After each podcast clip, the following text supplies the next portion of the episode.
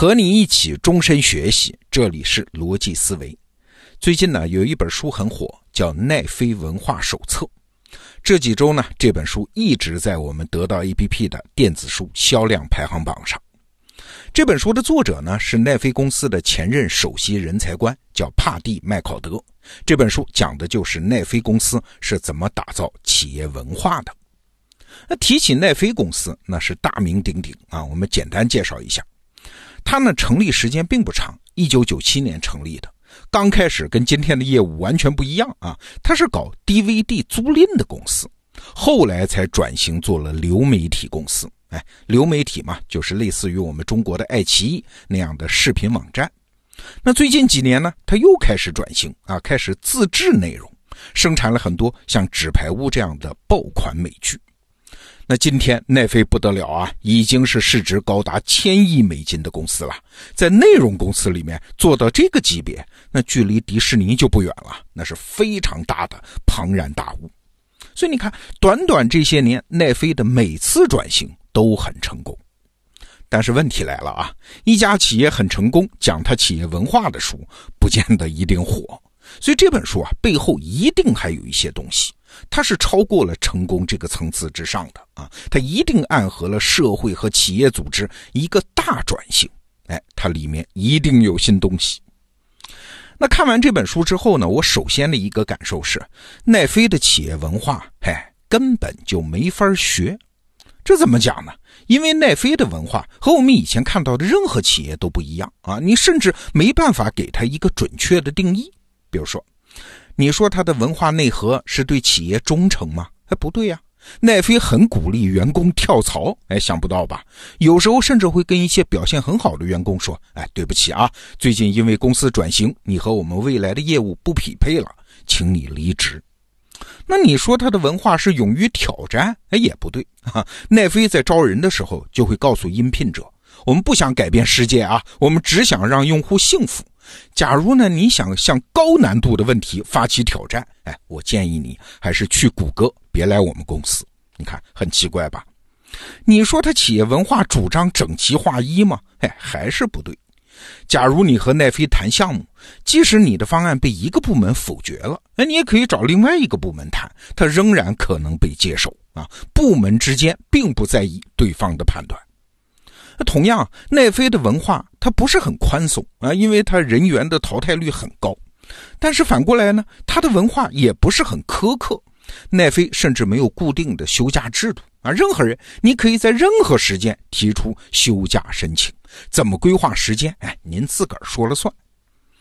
那看到这儿，我就发现一个难题啊，就是没有用任何办法用一个常用的概念来总结奈飞的文化啊，或者说没有文化。就是他的文化，那奇怪，一家公司怎么能没有一种稳定的文化形态呢？哎，那他怎么能够让员工有稳定的预期和归属感呢？他怎么能形成自己的传统，以便永续经营呢？对，要破解这个问题，就得回到这家公司本身的处境了。这奈飞公司它所处的行业是媒体，最近几年它的核心业务是自制内容，确切的说就是做美剧啊。而美剧行业的游戏规则呢？我们可以用一句话来概括，那就是只看增量，不看存量。人们只站在当下这个节点去评估一个产品、一部剧集未来的价值。至于过去我们为这个产品投入了多少精力、多少金钱，哎，根本不再考虑之列啊。就像一部剧集已经连载了多年，有很多粉丝啊，很多人对他有感情啊。但是没关系，只要它的收视数据不好，马上被淘汰啊！为什么很多美剧播着播着突然就被腰斩了？哎，并不是有什么深刻的用意，原因很单纯啊，就是因为他们不能创造收视率了，不能创造更多的价值了，没价值就要被抛弃。这个行业不留恋任何存量。那在这套规则下，奈飞公司的做法就更加极致啊！他们不仅不看自己的存量，甚至不看整个行业的存量。也就是说，不管同行都在做什么，我只看自己的客户未来需要什么。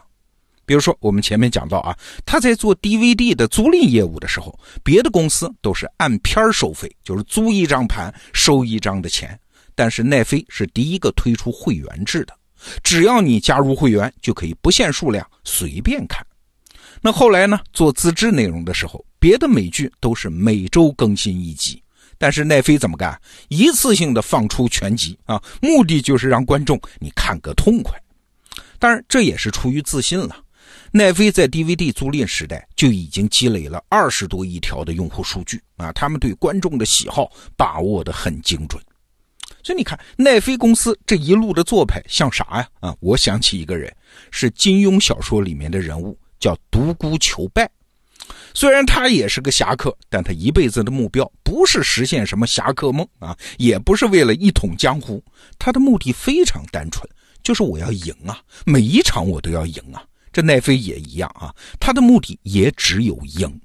那独孤求败的独门绝学是啥？叫独孤九剑啊！要知道，独孤九剑就是一门没有存量的功夫，它的核心就是无招胜有招啊，没有任何固定的章法和套路。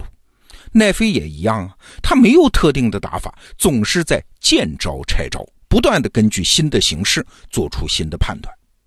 好了，我们了解了整个美剧行业的规则和奈飞为了适应竞争所进化出来的打法之后，咱们再说回到奈飞的企业文化。那这么一家不讲套路的公司，它的经验还有我们值得借鉴的地方吗？哎，当然有啊！我觉得至少有两点。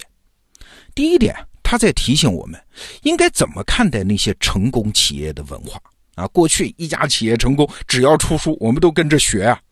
那显然今天已经不合适，为什么？因为企业和企业的处境完全不一样。任何企业文化的出现，都是为了解决他面对的那个特定的问题啊。行业不同，策略不同，生长出来的文化自然也不同嘛。换句话说，企业文化不是他成功的原因，而是他成功的结果啊，是事后总结出来的。就拿奈飞来说啊，他主张改变，是因为内容行业变化太快了，你不跟着变，你就意味着出局，所以他的文化最后呈现出那个样子。但是，假如啊换成食品厂、药品厂、化肥厂，他们追求的就是品质稳定啊。假如也照搬奈飞的文化，隔三差五换个样，哎，恐怕要不了多久就经营不下去了。所以啊，学习别人的经验，必须要把它还原到他所处的处境当中，才能明白哪些能学，哪些不能学。这是奈飞这本书给我的第一个启发。那第二个启发呢？这才是我今天想说的重点啊。对咱们今天这个时代而言，企业文化这到底是干什么用的呢？回顾一下历史，你会发现，过去的企业文化和今天的企业文化，哎，它的作用可以说截然不同。过去的企业文化，它是个塑形器啊，是一把雕刻刀，它是为了把企业塑造成一个固定的形状，哎，越稳定越好，这好传承嘛。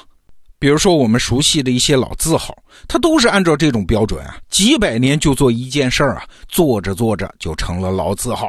对他们而言，企业文化存在的意义就是提供一个越来越精确的标准啊，你必须遵守，而且不能妥协。但是呢，今天的商业环境越来越复杂呀，每时每刻都在变化之中啊。不仅是奈飞所在的内容行业啊，很多行业都是这样。那这个时候呢，对于很多企业来说，企业文化存在的目的就变了。啊，不是为了让企业不变，而是为了在不断的保持变化中还能不散架，还能保持战斗力。我们打个比方啊，过去的企业文化是想让企业像钢筋混凝土，塑造成啥样就是啥样，以后都不变。而现在呢，很多企业是希望企业文化像一汪清水一样，是随时可以被塑造成任何形状，越软越好。但是能够不散家。我举个例子啊，就我们身边的公司，比如我就听说过一个说法，说腾讯的企业文化是挑战啊，用英文 challenge，就是鼓励员工发表自己的见解啊，随你官多大，我该说什么我就得说，这是腾讯的企业文化。这潜台词是啥？不就是哎，大家勇于拥抱改变吗？那另外一家互联网大公司阿里巴巴，也有人说他的企业文化叫 believe。啊，就是信任，主张员工应该信任企业，企业让你怎么干你就怎么干。你看他的潜台词也有类似的一层意思，就是当企业做出改变的时候，哎，大家都不要怀疑，要相信公司的判断，跟着走就好。你看，表面上迥然不同啊，两种风格的公司，但是你细想一下，底层的逻辑其实是一致的，就是要求大家在变化剧烈的时候能够跟得上嘛。所以你看，一个求变的时代，我们能采用的无非是这两种策略啊。第一种是以不变应万变，那第二种呢是随风而变。那如果你对这第二种随风而变的风格感兴趣，那奈飞文化手册这本书就值得你参考。